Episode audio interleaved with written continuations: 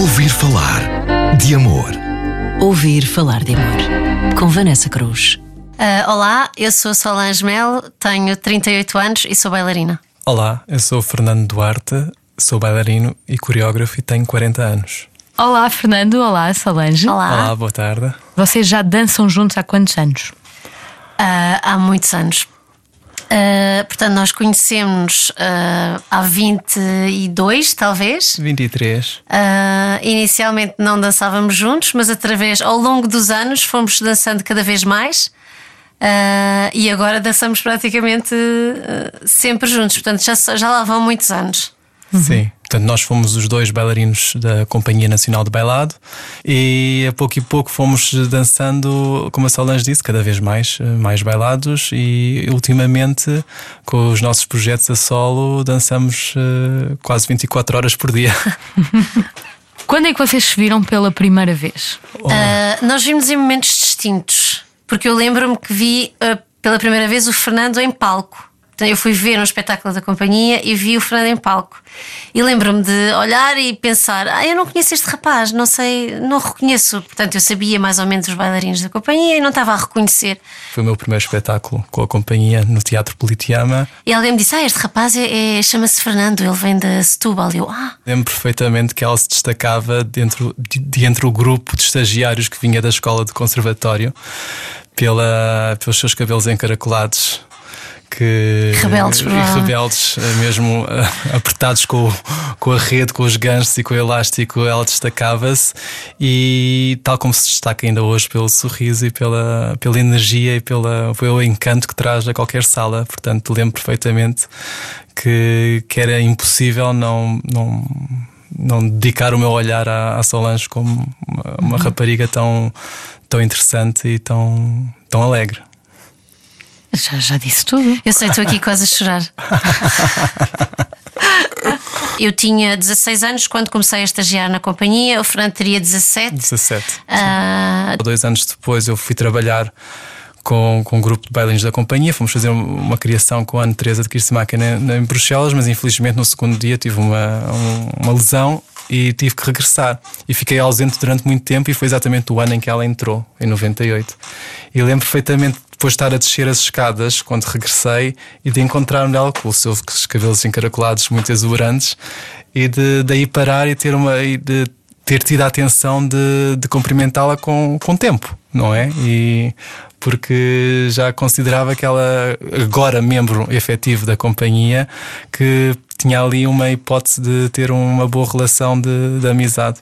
Portanto, houve uh, ali três anos em que uh, estávamos envolvidos noutras relações, éramos uh, amigos, uh, e depois, enquanto a amizade se estreita por uma mera coincidência, uh, o Fernando uh, acabou a relação dele e eu também.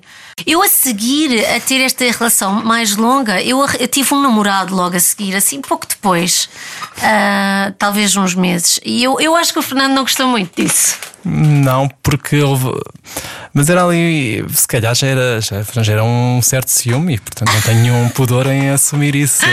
Mas uh, realmente sentia falta da companhia dela, porque quando, na altura em que fiquei sozinho, não é? Uh, sabia bem ter a companhia uh, da Solange o tempo todo, pois. e se calhar isso significava que precisava dessa companhia de uma forma mais persistente. Isso. e de repente ela arranja um namorado e início de relação já sabemos que a pessoa fica sempre com menos tempo, não é? Pois, certo. Claro, e, e, eu tenho, penso que já falámos inclusive sobre isso, que ele não, não tinha achado muita piada, mas depois foi uma coisa de pouca dura, assim, não, não durou muito tempo. Até porque a mais-valia é porque ela, ela, passava mais tempo comigo do que com o namorado, não é? Porque ah, claro, e o, o, Fernando delineou toda uma estratégia, toda uma estratégia para pôr fim a essa ali, relação. Assim, exatamente. Sim, sim. Foi um pouco isso, a morte pela calada. e pronto, a partir daí, talvez esta, esta cada um ter, ter acabado a sua relação tenha, um tenha servido de muleta do outro, não é? Já que tínhamos uma amizade uh, grande. Houve uma altura uh, na companhia acho que foi nessa altura, uh, que fazíamos muitas uh, turnés, fazíamos muitas digressões. E é um sítio em que dá muito para, para que as relações se estreitem, porque estamos todos, uh, vamos todos num autocarro, estamos todos no mesmo hotel, temos todos que jantar, portanto, acaba por haver ali um pouco como as, como as equipas de futebol. No fundo, é assim que funciona. Ouvir falar de amor. e depois então. Pronto, e então depois uh, livres, totalmente livres, uh, começámos a perceber que, que, a amizade seria mais do que. Porque eu lembro-me de, de, quando percebemos que, pronto, que haveria sentimentos de um lado e do outro, que uh, eu que sou uma rapariga muito despachada uh, e que não gosto de estar aqui com estas coisas chove não mal, uh, lembro-me de falarmos sobre isso e termos aquela, aquela ideia: ah, mas nós somos tão amigos e depois se a coisa não resulta e tal, depois vamos estragar uma grande amizade. e acho que isso foi o que nos manteve ali assim, mais afastados durante uns dias, não estou a gozar, uh, durante os tempos. Uh, mas depois uh, eu acho que eu consegui convencer, eu fui eu claramente que o convenci. quando depois disse, acho que isso é uma. Acho que isso é uma. Uma estupidez, para não dizer outra coisa. Mas quando é que foi esse momento que perceberam que havia mais do que amizade? Acho que foi ali uma digressão a Madrid que nós fomos. Ah, sim, certo, sim. é verdade lá está, numa digressão, não é? Passamos ainda mais tempo do que aquelas 18 horas de trabalho. Eu... Depois tínhamos assim um grupo até bastante reduzido, amigos, mas era um grupo muito, muito bom, muito divertido, um, que partilhávamos experiências e tudo. E depois, quando começas a sentir que o próprio grupo começa já a perceber aquilo que nós não queremos perceber, uh, começamos um bocado a olhar um para o outro e, e, e a ver o que é que estamos aqui à espera. E depois eu lembro que logo a seguir tivemos um período assim muito longo de espetáculos, quase foram três bailados com vários espetáculos seguidos de, de novembro a dezembro no Teatro Dona Maria II. Portanto, eu ainda me lembro, foi no, no Teatro Sim, Dona eu lembro-se destas coisas. Portanto, foram três espetáculos, três, ou seja, três séries de espetáculos muito seguidas, que era a Copélia e a Bela Adormecida, e portanto nós estávamos envolvidos, passávamos praticamente o dia inteiro no teatro, entre camarins, bastidores e a dançar juntos e e portanto o teatro é um local de, de romance e de, e de, e de onde acontecem as histórias de amor, não é? As, as, as, as, as felizes e as não felizes. E, e, já vamos falar de uma que vocês estão a interpretar. Exatamente. É? Exato. As felizes e as não felizes, e felizmente ali também. Pronto, e ali, e ali a... sim. Foi, foi na Copélia, foi claramente na Copélia que. no bailado da Copélia, em que tinha umas colices assim, digamos que mais uh, Os bastidores, uh, com uma luminosidade menos uh, forte, em que pronto, decidimos que, era, que, era, que era mesmo assim, que, que gostávamos Sim. um do outro e que. E como e estávamos que... perto de um, de um ano novo, então ano novo, vida nova. E, portanto, e assim foi. Assim um foi. pouco, olha, se calhar deixámos aqui de coisas e pronto, e assumíamos o que, o que sentimos. Foi assim uma coisa mais, talvez mais natural. Quando já, já namorávamos, olhámos, já estamos a namorar, não já? Já ah, pois, pronto. Então, pronto. Já são casados? Nós somos casados. Nós somos casados, nós casámos em 2002.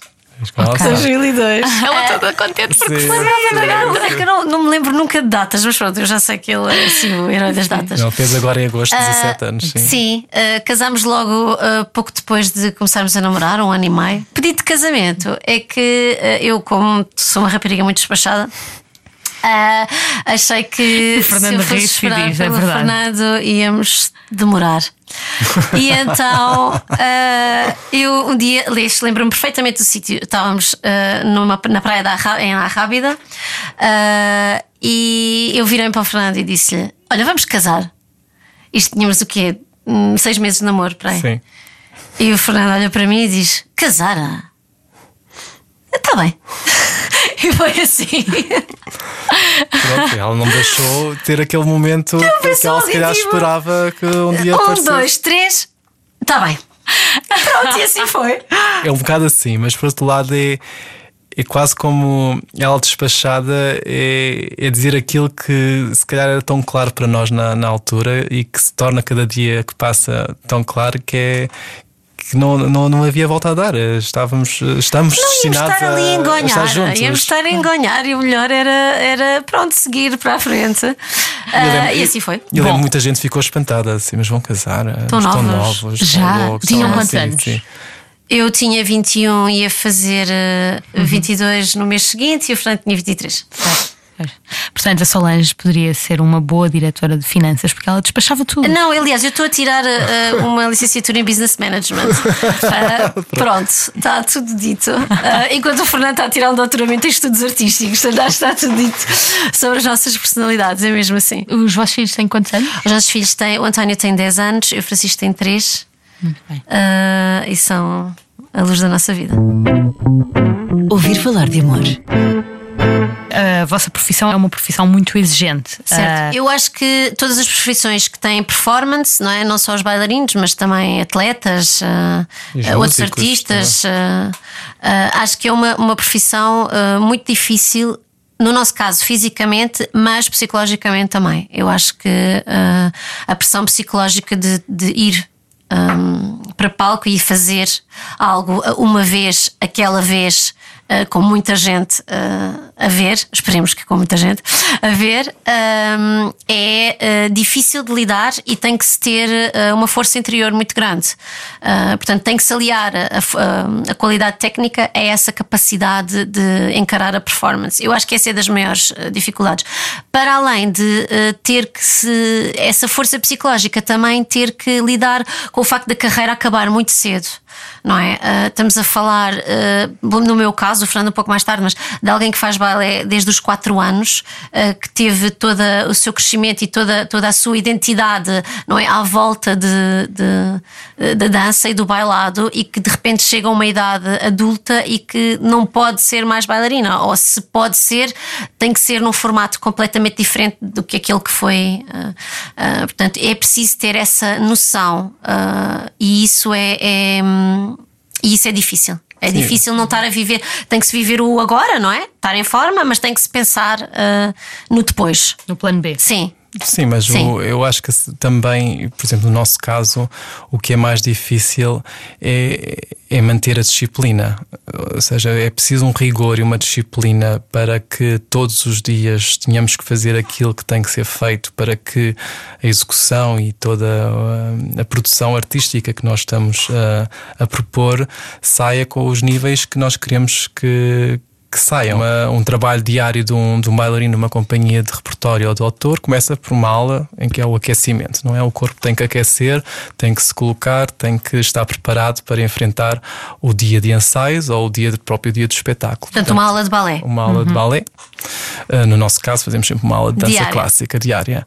E depois, consoante o, na, na altura na companhia dependendo do número de bailados em que estivéssemos envolvidos, teríamos mais ou menos ensaios. Portanto, há uma tabela de serviço diária uh, onde estão estipulados os ensaios e, e poderíamos ter um ensaio eh, vários dias uh, das 10 às 6, uh, ou dias em que teríamos só amanhã ou só à tarde. Portanto, e, varia, muito, varia. varia muito, uh, depende do programa que estamos a ensaiar. Um, eu acho que é sempre uma mais-valia para um bailarino e uma bailarina ter um, uma relação com alguém da mesma profissão, porque realmente são, é um mundo particular, não é? Uh, muito singular em muitos aspectos, em vivências e lá está em desgastes e exigências que um compreende o outro. E, portanto, e é nesta fase então em que somos praticamente um só, porque é o nosso projeto, é o nosso trabalho, mas ainda esse trabalho comum é, é muito importante e muitas vezes pessoas mas vocês trabalham os dois juntos? E nós sim, e, então vêm, conseguem estar todos o dia, toda a hora, e depois vão para casa e vão falar, e eu sim, e não se cansa, e eu não. 24 horas não chega, portanto, não.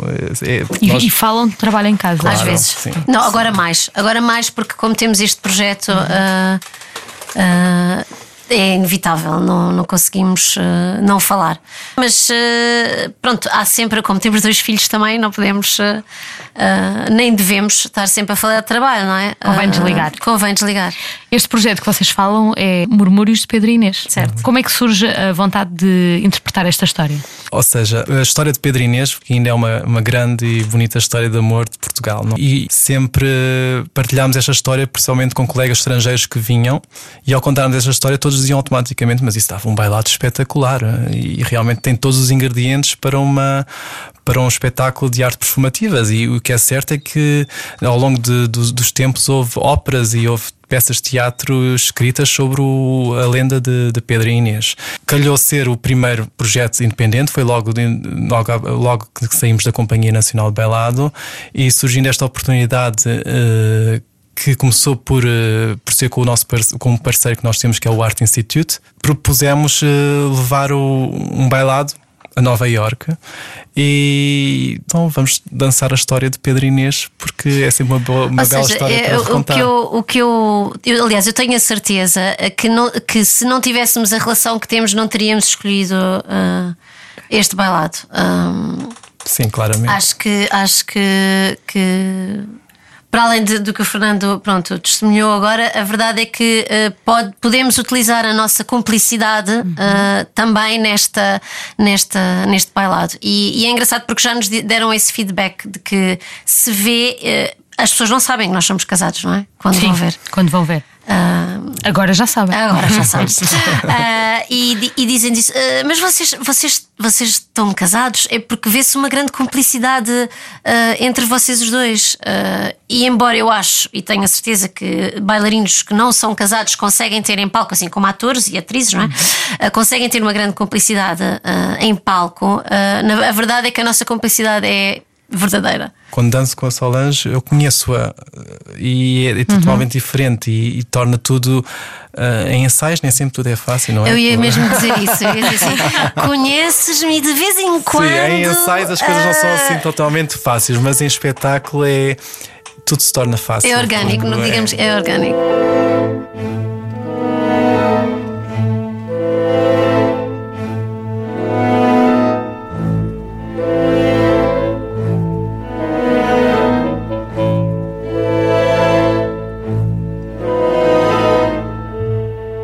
Onde é que já passaram? Uh, nós já passámos uh, por vários, uh, várias cidades em Sim. Portugal. O bailado estreou-se em Braga, no Dia Mundial da Dança, que é o dia 29 de abril, e já tivemos praticamente norte a sul. vamos estar em Bragança, Uh, e tivemos já do, do, três digressões internacionais. Uh, com, novamente com o Art Institute? Primeiramente a Nova York, tivemos em São Tomé e Príncipe, Angola e Moçambique. Uh, em São Tomé e Príncipe foi a primeira vez que assistiram a bailado e estavam completamente extasiados no, no espaço Cacau. Portanto... Foi, foi uma experiência maravilhosa porque havia um silêncio na sala, um silêncio impressionante. tínhamos alguns atores também, São Tomenses, na sala que vieram falar connosco e que ficaram muito impressionados porque eles não até então desconheciam a possibilidade de contar uma história sem ser pela palavra. Foi verdadeiramente comovente para nós poder poder ser poder oferecer essa a nossa arte e a nossa Sim. o nosso bailado eh, pela primeira vez a pessoas que nunca tinham visto bailado em, em Timor tivemos Sim, uma experiência voltou a acontecer agora em junho fomos a Macau uhum. e a Timor, e em Timor foi também a primeira vez que alguém dançou bailado no, no país. Em Dili. E por outro lado, para nós não só é importantíssimo e muito emocionante poder dançar perante essa plateia, como trazer todo o património que decidimos juntar neste, neste bailado, não é? Porque trazer, porque é, quase, é tudo português. A música é do Fernando Lopes Graça e do Bernardo Sassetti, Sim. e também temos o texto do Afonso Cruz e os figurinos do José António Tenente, portanto é toda uma identidade portuguesa que nos, que nos dá muito prazer levar uh, já quase aos cinco continentes, não é? Muito obrigada. Obrigada, Obrigado, nós. Peço-vos uma música que representa a vossa história de amor, pode ser? Oi. I'm Kissing You, Desiree. Desiree, I'm Kissing You, aqui no podcast Ouvir Falar de Amor. Estivemos à conversa com o Fernando e a Solange, que nos contaram a sua história de amor que começou nos bastidores dos palcos enquanto bailarinos e que representam Pedro e Inês no palco agora. Murmúrios de Pedro e Inês. Certo. Obrigada. Obrigada a nós. Resta-me despedir e agradecer por ouvir o podcast Ouvir Falar de Amor, que pode subscrever e ouvir em radiocomercial.ol.pt. Até breve.